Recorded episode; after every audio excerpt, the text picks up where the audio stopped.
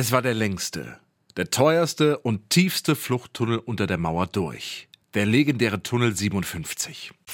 100% Berlin. Ein Podcast von RBB 888. Gemeinsam mit zum Glück Berliner von Lotto Berlin. Bei uns bekommt ihr immer die spannendsten Geschichten aus der Geschichte Berlins und heute verraten wir, wie verlief die spektakuläre Flucht durch den Tunnel 57. Dafür haben wir ganz schön tief gegraben. Hier sind Lydia Mikiforov und Tim Koschwitz. Ja, und durch keinen Tunnel flüchteten mehr Menschen von Ost nach West-Berlin. Aber am Ende starb ein Mann im Kugelhagel und eine Propagandaschlacht folgte. Springen wir zunächst zurück ins Jahr 1964. Die Mauer steht seit drei Jahren. Einige junge Ostberliner haben es schon in den Westen geschafft, aber jetzt wollen sie ihre Familie und Freunde nachholen. Die Idee, ein Tunnel unter der Grenze durch von West-Berlin aus. Aber wo anfangen zu graben? Schwierige Sache. Das hat Joachim Neumann, einer der Tunnelbauer, mal in einem Radiofeature erzählt. Das ist ja auch nicht so einfach. Man kann ja nicht einfach in ein Haus gehen, irgendwo klingeln und sagen, haben Sie einen schönen großen Keller, wir würden gerne mal einen Tunnel da bei Ihnen bauen. Aber Sie finden was, eine leere Bäckerei in der Bernauer Straße 97, ganz nah an der Grenze und jetzt brauchen Sie nur noch Geld. Und das Team findet tatsächlich Unterstützer. 35.000 Mark kommen von der CDU in Berlin und 15.000 von der Zeitschrift Stern. Und dann geht es los mit dem Graben. Ungefähr 30 junge Westberliner machen mit. Erstmal geht's vom Keller aus zwölf Meter in die Tiefe und dann immer Richtung Osten. Und wir lebten da unten in den Keller total abgeschottet, keine Außenkontakte und äh, Toilette, ja, mein Gott, wir hatten ja aus dem Tunnel genug Sand rausgeholt, die wir in die Bäckereiräume deponierten, also in die alte Backstube. Und ja, da haben wir da eben dann unseren Notduft verbracht, nicht? Das ist wirklich irre, ne? Der Tunnel, der ist nur 80 Zentimeter hoch.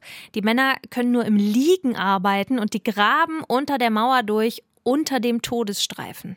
Ein halbes Jahr buddeln sie so. Am Ende ist der Tunnel 145 Meter lang. Wahnsinnig. Eigentlich soll der Tunnel in einem Keller enden im Hause Strelitzer Straße Nummer 55. Aber die Tunnelbauer landen woanders.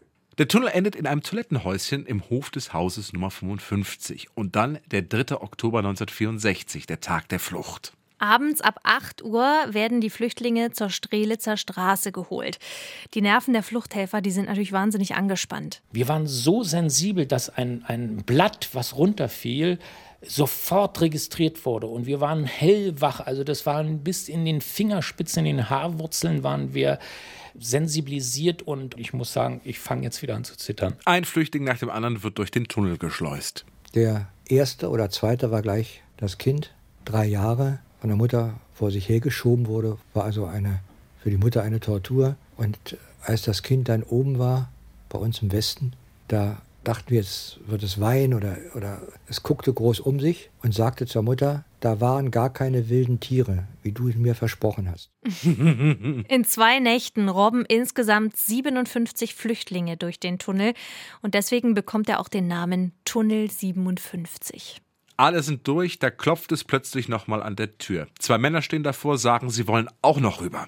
Die kennen das Codewort aber nicht. Da kann was nicht stimmen, sagen sich die Fluchthelfer. Und plötzlich gibt's Aufregung und Panik. Und plötzlich stehen vier Soldaten im Hausflur, Grenzsoldaten der DDR. Einer der Flüchtlinge hatte die Stasi informiert. Einer der Grenzsoldaten ist Unteroffizier Egon Schulz, 21 Jahre alt. Schulz betritt als erster den Innenhof. Die Fluchthelfer fliehen Richtung Tunnel. Dann erinnere ich mich nur noch, dass Schüsse fielen. Ich hatte das Gefühl von allen Seiten, was natürlich nicht sein kann. Aber wenn man in so einem Loch steckt und ich guckte gerade noch so ein bisschen mit dem Kopf oben raus, die anderen waren ja unter mir. Einer der Fluchthelfer ist Christian Zobel. Er schießt in Richtung der Soldaten. Eine Kugel trifft den Unteroffizier Schulz. Daraufhin schießt einer der Grenzsoldaten mit der Kalaschnikow zurück. Die Fluchthelfer retten sich in den Tunnel, aber Unteroffizier Egon Schulz ist schwer verletzt und er stirbt noch auf dem Innenhof. Was dann folgt, ist eine wahre Propagandaschlacht. Die DDR-Presse schreibt, Westberliner Frontstadtbanditen hätten Schulz meuchlings ermordet. Der tote Unteroffizier Schulz wird zum Märtyrer. Zu seiner Beerdigung kommen Zehntausende Menschen, Straßen und Schulen werden nach ihm benannt. Und die Fluchthelfer? In einem offenen Brief drücken sie der Mutter von Schulz ihr Beileid aus, schicken den mit einem Luftballon über die Mauer und Christian Zobel, also der Fluchthelfer, der geschossen hat, der wird mit den Ereignissen nicht fertig. Ich habe einen Menschen erschossen, sagt er sich immer wieder. Er wird Alkoholiker und stirbt 1992. Aber dann, nach der Wende, die Sensation. Ein DDR-Staatsgeheimnis kommt an die Öffentlichkeit. Der Obduktionsbericht über Unteroffizier Egon Schulz. Und in dem Bericht steht, Schulz wurde von seinen eigenen Leuten erschossen.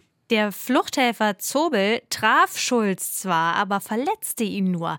Dann aber hat einer der Grenzsoldaten mit seiner Kalaschnikow zurückgeschossen und der traf Schulz mit mehreren Schüssen und tötete ihn deshalb. Eine unglaubliche Wendung. In dem Fall Egon Schulz Schulen werden wieder umbenannt. Ein Verfahren gegen die Fluchthelfer in den 90er Jahren wird eingestellt. Und heute Heute erinnern diverse Gedenktafeln, zum Beispiel in der Bernauer Straße, an den legendären Tunnel 57. 100% Berlin. Ein Podcast von RBB 888. Gemeinsam mit zum Glück Berliner von Lotto Berlin.